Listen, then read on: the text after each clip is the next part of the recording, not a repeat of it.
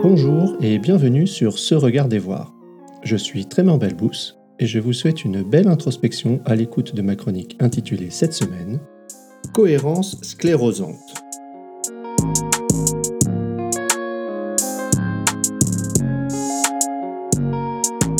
Cohérence sclérosante.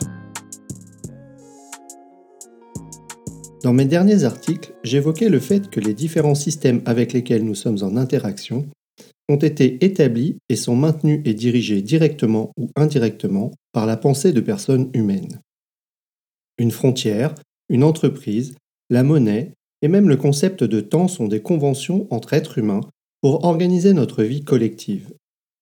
C'est tout autant le cas des différentes idéologies et concepts tels que le néolibéralisme, la diversité et l'inclusion, la productivité ou l'intelligence artificielle.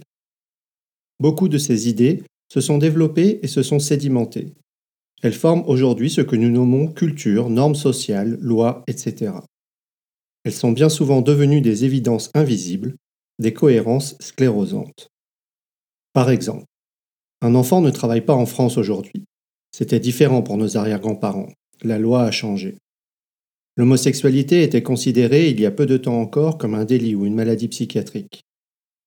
Rouler à droite est évident pour un Français, pas pour un Anglais.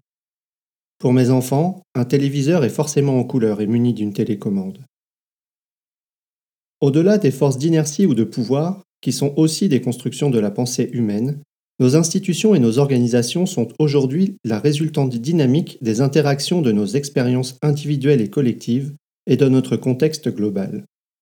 Notre pensée influence le système, le système influence notre pensée. Le tout maintient une forme d'équilibre. Jusqu'à un certain point, le système s'auto-entretient au point parfois de se fossiliser, de se scléroser. Préserver la cohérence, quoi qu'il en coûte. Pour nous sentir en cohérence, nous maintenons une forme d'ajustement optimisé. Si je suis trop en décalage, cela provoque une forme d'anomalie, parfois de souffrance. Cet ajustement est souvent associé à ce que nous nommons notre zone de confort. Pour moi, la préservation de notre cohérence interne induit la lenteur du changement externe. En prenant des sujets comme la religion, la sexualité, le genre, la drogue, sujets habituellement clivants dans la société, on constate bien que le système législatif évolue. Il faut pour cela que la conception des personnes constituant la société, à propos du sujet, se transforme. Cette évolution est souvent très lente. Dans des cas extrêmes, comme celui des talibans, on voit que la pensée de certaines personnes peut être imposée à tous et surtout à toutes. L'évolution n'est pas toujours générative à notre échelle temporelle. En dehors de ces cas extrêmes, et dans les contextes des organisations, publiques ou privées, la structure en place reflète en général assez bien l'équilibre entre les systèmes internes, la pensée des personnes, et externes, les structures, les lois, les processus. Les systèmes externes qui m'intéressent ici, les organisations, les lois, sont en grande majorité figées, comme fossilisées. Elles n'ont pas de capacité propre d'autotransformation. Elles ont été élaborées pour maintenir leur cohérence, à l'image du besoin de ceux qui les ont progressivement configurées. Je fais donc l'hypothèse que pour changer une organisation en profondeur, il faut changer notre mode de pensée. Le système interne doit changer pour établir un système externe différent. Une chance, c'est une capacité présente chez l'humain. Dans le cas d'une volonté de transformation dans une entreprise, sans changement du système de pensée des personnes présentes, on prendra des techniques venues d'ailleurs, mais on les interprétera à partir du système de pensée existant. Cela se termine le plus souvent par la mise en place de pratiques complètement dénaturées par rapport à l'intention initiale de celle-ci. J'ai été souvent témoin de cela lorsque j'ai contribué à intégrer des approches agiles en entreprise. Un exemple marquant est la transformation du meeting quotidien de synchronisation entre coéquipiers, qui devient un meeting d'avancement détaillé au manager Command and Control. Ce n'est pas la pratique qui fait la différence, c'est l'interprétation et la mise en œuvre c'est le mode de pensée et d'action des personnes concernées. Lorsque la cohérence nous mène à l'absurdité, et souvent à l'insu de notre plein gré. Face au changement, un système à l'équilibre essaie de se maintenir, de maintenir sa cohérence et son intégrité existante. Si je regarde seulement le changement climatique et le CO2, l'inaction que l'on peut observer apparaît absurde. Encore plus absurde lorsque je regarde l'ensemble des atteintes aux neuf limites planétaires.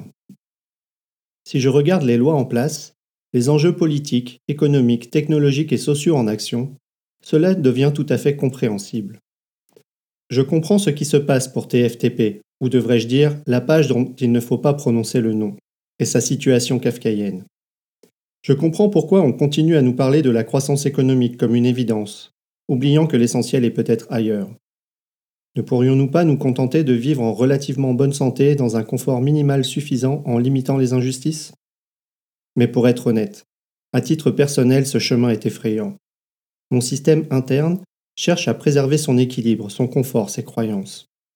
Sauter aveuglément d'une cohérence connue vers une cohérence totalement inconnue est terrifiant. Au moins autant que la souffrance endurée aujourd'hui. Un tien vaut mieux que deux tu l'auras. Comme je le dis souvent, je contribue à ce que je dénonce. Sans compter que pour changer le système de pensée, ce n'est pas seulement changer les pensées, c'est aussi changer notre comportement, puisque notre intention, notre perception, notre interprétation et notre action sont interdépendantes. Sortir de la cohérence sclérosante, est-ce même possible? Tout cela pour en arriver à partager avec vous cette croyance que j'observe se renforcer en moi. Rien ne changera tant que nous ne porterons pas une attention particulière, individuellement et collectivement, à la qualité de nos pensées, tant que nous ne chercherons pas à rendre explicites les qualités qui permettront de favoriser le développement des capacités génératives, tant que nous ne pratiquerons pas, dès le plus jeune âge, la conscience de soi et des autres, la réflexivité, l'écoute, la contribution au bien commun, etc. Cela implique donc d'explorer nos systèmes de pensée, notre système interne, celui qui élabore les systèmes externes. À l'échelle d'une organisation qui souhaite effectuer une transformation, cela implique donc d'investir sur le long terme. Le temps nécessaire à cet exercice d'explicitation des valeurs, croyances ou principes qui sont habituellement tacites et implicites. Mon premier problème est souvent de faire sauter le verrou, très présent dans le système actuel, qui consiste à penser que cet exercice n'est pas pertinent. Ce n'est pas du vrai travail. Penser et explorer sa pensée n'est non seulement pas une action, mais c'est une perte de temps. Encore une fois, tout est question de perspective et d'interprétation. Pour résumer, les systèmes externes, les structures, sont créés par nos systèmes internes, nos pensées. Le second, cherchant à maintenir la cohérence, a créé les premiers pour qu'ils soient résistants aux anomalies perturbatrices. Les mécanismes de régulation font absorber et dénaturer les pratiques issues d'un autre modèle de pensée pour maintenir ou rétablir l'équilibre initial. Pour transformer une organisation, il est nécessaire de transformer notre conception du monde. Cela nécessite d'en être curieux, c'est se regarder voir.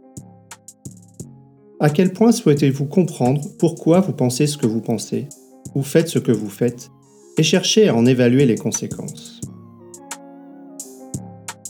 Merci pour votre écoute. Vous pouvez retrouver l'article associé à cet épisode sur le blog de Se Regarder Voir, se-regarder-voir.com. N'hésitez pas à y contribuer vos récits d'expérience et commentaires, ainsi qu'à vous abonner pour recevoir chaque semaine l'audio et son article. À la semaine prochaine!